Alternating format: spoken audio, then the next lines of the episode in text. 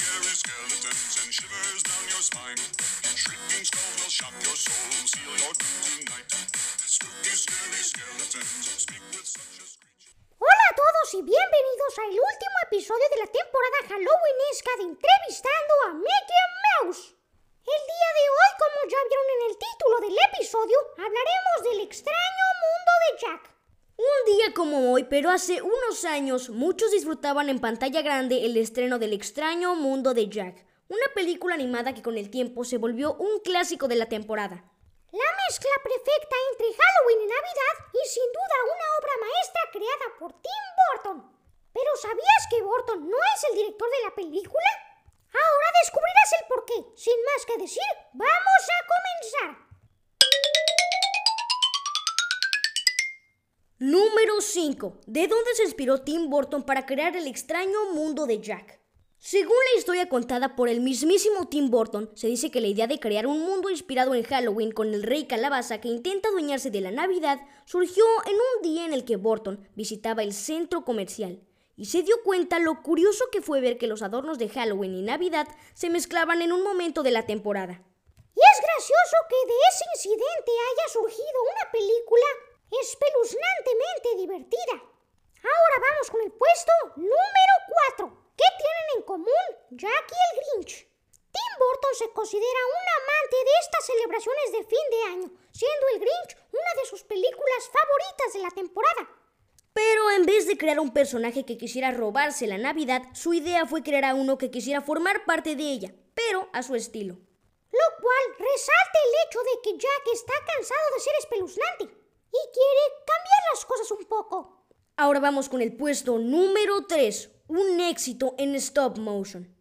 Para los conocedores del cine sabrán que El extraño mundo de Jack es una película creada con stop motion, lo que significa que se filmó en 24 cuadros por segundo.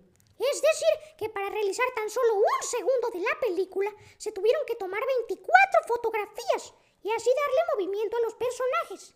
Un arduo trabajo en donde tardaban al menos una semana en terminar un minuto de la cinta y que al final fueron tres años para que esta fuera concluida.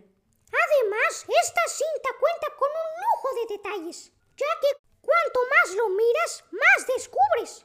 Eso es cierto. Ahora vamos con el puesto número 2. Disney no estaba de acuerdo con Jack Skellington. Si hay algo que caracteriza a Disney es ese toque tierno y simpático que le otorga a sus personajes, incluso a aquellos que son villanos. Pero Jack y el resto de los habitantes del mundo de Halloween eran totalmente lo opuesto a Disney.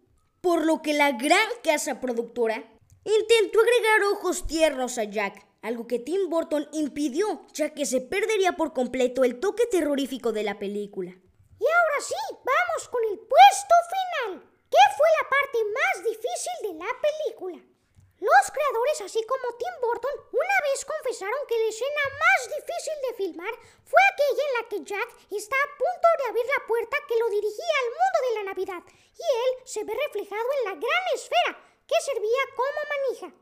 Un increíble reto considerando que tenían que tomarse fotos y que ellos no tenían que verse reflejados. Una escena que duró segundos, pero que significó mucho trabajo por parte de la producción. Pero esperen, antes de concluir con este episodio, tenemos una sorpresa para ustedes. Y es que como es el último episodio de Halloween, queremos despedirlos con algo muy especial, un último puesto. Y es que existe una escena postcréditos. Sí, existe una escena postcréditos que al final fue eliminada de la película. En ella, un grupo de vampiros juegan hockey con la cabeza de Tim Burton en lugar de una calabaza. Al final, esta se cambió, ya que para muchos era demasiado tenebrosa. Y es que tengo que admitir que simplemente escucharlo suena escalofriante. Y bueno amigos, esto ha sido todo por el episodio de hoy. Esperamos que lo hayan disfrutado tanto como nosotros. Nos escuchamos en el próximo episodio. ¡Adiós!